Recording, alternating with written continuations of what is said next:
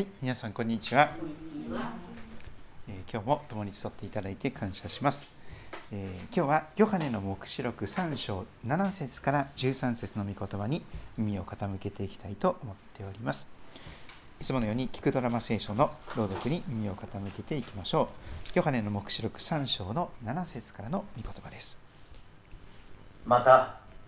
フィラデルフィアにある教会の見つかいに書き送れ聖なる方真実な方ダビデの鍵を持っている方。彼が開くと誰も閉じることがなく彼が閉じると誰も開くことがない。その方がこう言われる。私はあなたの行いを知っている。見よ。私は誰も閉じることができない門をあなたの前に開いておいた。あなたには少しばかりの力があって私の言葉を守り私の名を否まなかったからである。見よサタンの改宗に属する者すなわちユダヤ人だと自称しているが実はそうではなく嘘を言っている者たちに私はこうする。見よ彼らをあなたの足元に来させてひれ伏させ私があなたを愛していることを知らせ。るあなたは忍耐についての私の言葉を守ったので地上に住む者たちを試みるために全世界に来ようとしている試練の時には私もあなたを守る。私はすぐに来る。あなたは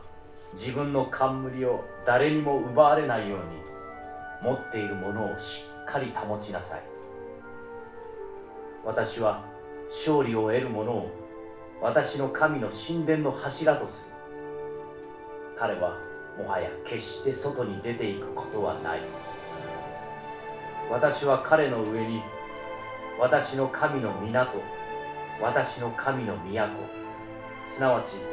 私の神のもとを出て天から下ってくる新しいエルサレムの名と私の新しい名とを書き記す。耳のある者は御霊が諸教会に告げることを聞きなさい。はい、えーヨハネの黙示録の7回目になりますが、誰も閉じることができない門、誰も閉じることができない門、そんな題をつけております。えー7節木の部分をまず見ていきたいと思いますが、今日はフィラデルフィアにある教会の見つかいに書き遅れという、その内容になっております。フィラデルフィア、今もアメリカにはそのような名前のところがありますけども、そこは今非常にこう治安が悪くなってですね、えー薬物中毒の方とか集団略奪とかが行われているような荒れ果てたちになり果てていますがもともとは兄弟愛という意味があります主にある兄弟姉妹たちが互いに愛し合っていく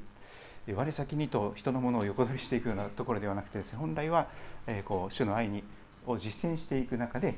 主が愛してくださったように互いに愛し合っていくということがなされていくそういう麗しい名前であります。えー7つの教会の6番目です。えーここに小さな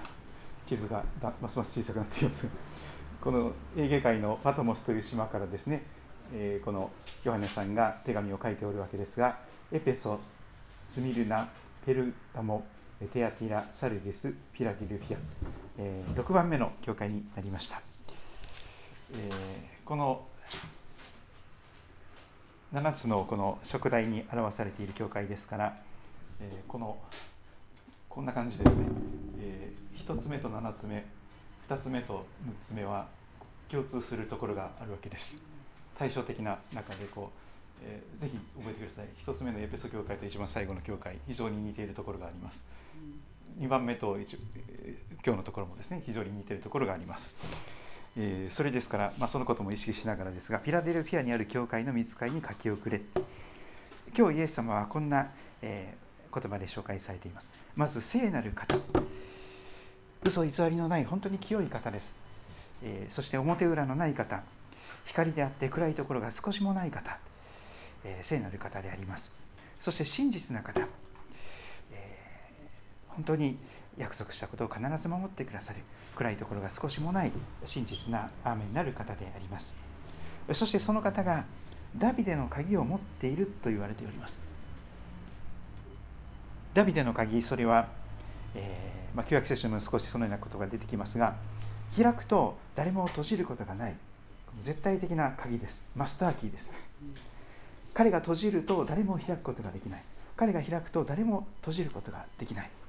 そのように、えー、全てのことを、え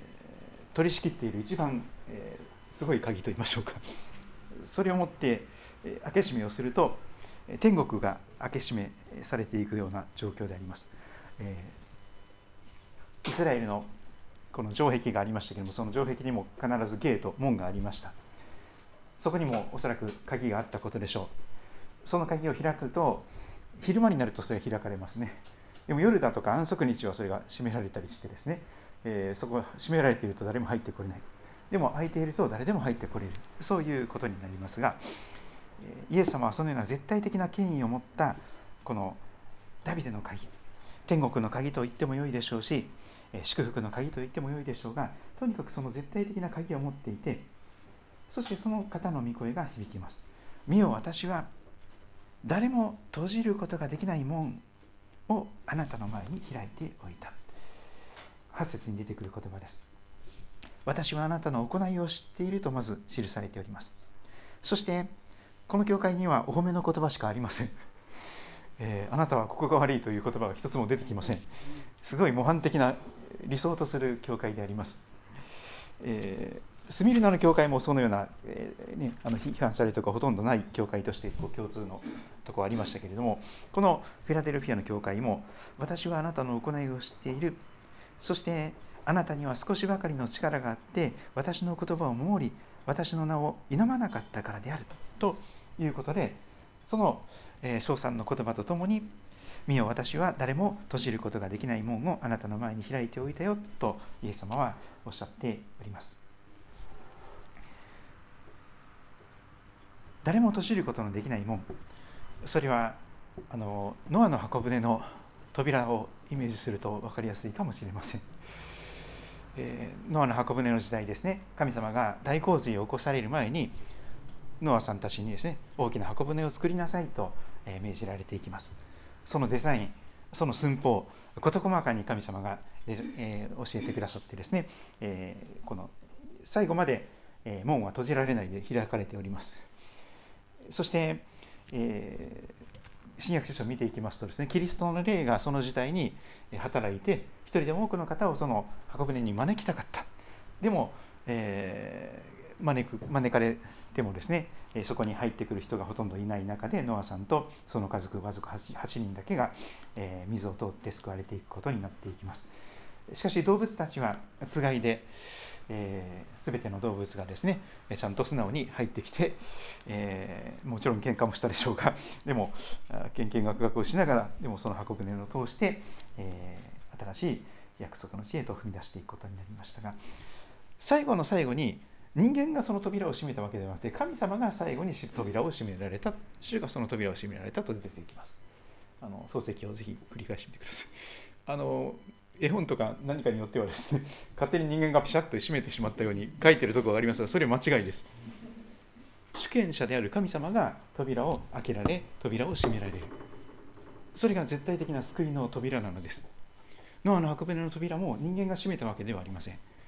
人間はですねもうちょっとここんな人は来てほしくないとか言ってですねシャットアウトするかもしれません。でも神様は心を開いてですねそのその時が来るまではちゃんと開き続けてくださっている。でもその時が来たならば主が扉をパシッと閉められてそれまでは恵みの時救いの時なのですけれども扉が閉められてしまえば厳粛なそこから先は内向が埋め込むが後悔しようが涙を流そうが入りたくても絶対に入れなくなるということが起こってしまいます。一つの大きな、えー、扉は死という現実でしょう。ある日突然自分の死がやってくる。その後聖書を私なりに見るならばこの死んだ後に救われるチャンスはないと思います。えー、まあ、あの大和の先生とかですねいろんな先生はあのセカンドチャンスが死んだ後のチャンスもあるのではないかという話がありますけれども私が読んだ限りでは聖書では生きている間しかこの救いのチャンスはないと思います。生きている間に福音を聞いてその福音にどう応答するのかそのことによって開かれていて誰でも入ってきてくださいと開かれているその扉の中に入ることができるか入る拒んでいくのかそのことがありますが神様はっきりと今日語っておられます。見よ私は誰も閉じることができない門をあなたの前に開いておいた。人間的にはこんな人は出入り禁止にするべきでしょうみたいなことがいっぱい出てくるかもしれません。しかし神様は広く広く教会の門を天国の門を開いておられます。誰でも来てください。誰でもという言葉がもう救いの招きの中にいっぱい出てきます、えー、次回見るところのあのよく私が引用する黙示録の3章20節にも書かれています。誰でも私の声を聞いて戸を開けるなら誰でもです。本当に最大限に広く開かれています。ユダヤ人であろうが違法人であろうが日本人であろうが韓国人であろうが誰でもです。クリスチャンホームであろうがそうでない人であろうがどんなひどい罪を犯した人であろうがどんな自己中心なわがままな救いがたいもうこんな人は救われるはずがないと誰もが諦めてしまうような人であったとしても神様は誰でもこの扉を開いてお招きしておられます。誰でも私の声を聞いて戸を開けるなら自分の心の扉を開けるならそこにキリスト様がイエス様が入ってくださって内側から本当に新しく作り変えてくださりそして天国の門を無事にくぐることができるものにしてくださるのであります。見よ私は誰も閉じることができない門をあなたの前に開いておいた。日本の教会だけでありません。世界中の教会がやっぱり、えー、この誰かに対して扉を閉ざしてしまうということがありえます。例えばあの人種差別の問題がひどいですね。アメリカにおきましても、えー、肌の黒い方をですね教会出入り禁止だとかっていう教会も多々あります。いまだにその人種差別肌の色の差別もあったりします。王族の私たちも時に差別されることもあります、えー、そのような白人至上主義というんでしょうか。そういう人たちが、えー、書いているイエス様の姿はもう白人のイエス様なんですよね。でも黒人が見上げているイエス様は肌の黒いイエス様なんです。不思議なんですけども。でもイエス様は全ての人を作られて白人も黒人も黄色人種も愛しておられる。肌の色の違いによらない。誰でも入ってきていいよ。黒人であろうと白人であろうと黄色人種であろうとその肌の色に関係ない。髪の毛の色も関係ない。目の色も関係ない。学歴や業績にも関係ない。生まれや生い立ちにも関係ない。目に見えるこのこの4的なものに一切関係なく。どんな人であろうと老いも若きも男も女もどうぞどうぞイエス様を招いておられます。誰でもと言われています。天国の門は最大限広く広くどなたでも入ることができるように開かれ続けております。それはイエス様が閉じる時までは誰も閉じることができないもんなのであります。そして9節以降を見ると、えー、見よサタンの回収に属する者すなわちユダヤ人だと自称しているが実はそうではなく嘘を言っている者たちに私はこうすると言われております。見よ彼らをあなたの足元に来させてひれ伏させ私があなたを愛していることを知らせるというのです。そして10節あなたは忍耐についての私の言葉を守ったので地上に住む者たちを試みるために全世界に来ようとしている試練の時には私もあなたを守るという確かな素晴らしい約束があります。大観難という事態がやがて来ると言われますけれども、えそのような全世界に来ようとしている試練の時が訪れたとしても神様が絶対的に私たちを、えそのあなたを守ると約束してくださっております。それは本当にえ素晴らしい救いの保証であります。そして11節を見ますとその方はいよいよ近づいておられます。私はすぐに来る。私はすぐに来るよ。黙示録の中で何回も何回も出てくる言葉です。すぐに来るからね。もうすぐ来るから待っていてくださいね。あなたは自分の冠を誰にも奪われないように持っているものをしっかり保ちなさい。私は勝利を得るものを私の神の神殿の柱とする。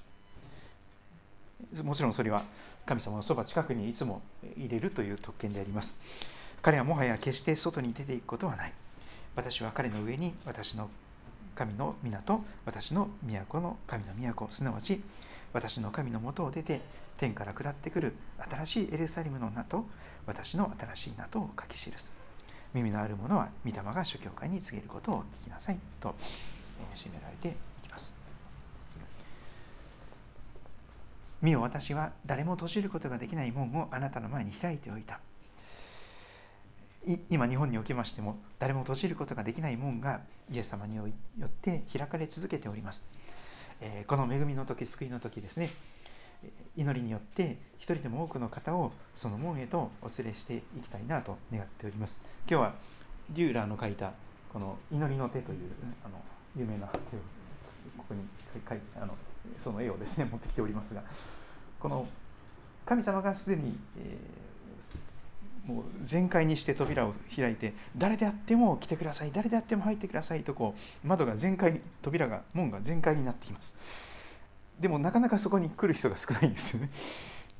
でもそこに祈りを通してまたいろんな形で声をかけて、えー、お誘いして、えー、そして、うん、一番日本人にとっても、えー、クリスマスが近づいております。一番、え敷居が低くなる、え絶好のチャンスの時でと思いますけれども、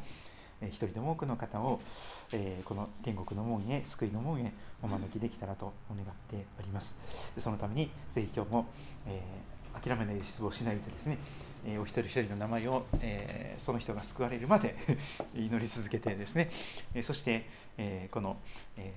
救いの門に一緒に入ることができる人たちが続々と起こされるようにと祈っていけたらと思っております。皆さんはどんなことを思われたでしょうか？誰も閉じることができない門が開かれております。ぜひ私たちはそれが閉じられる時までの間、えあとそんなに長くないかもしれませんが、えー心尽くして思いを尽くしてまたありとあらゆる機会を使って時が良くても悪くても御言葉を述べ伝えるものとさせていただきたいと願っております。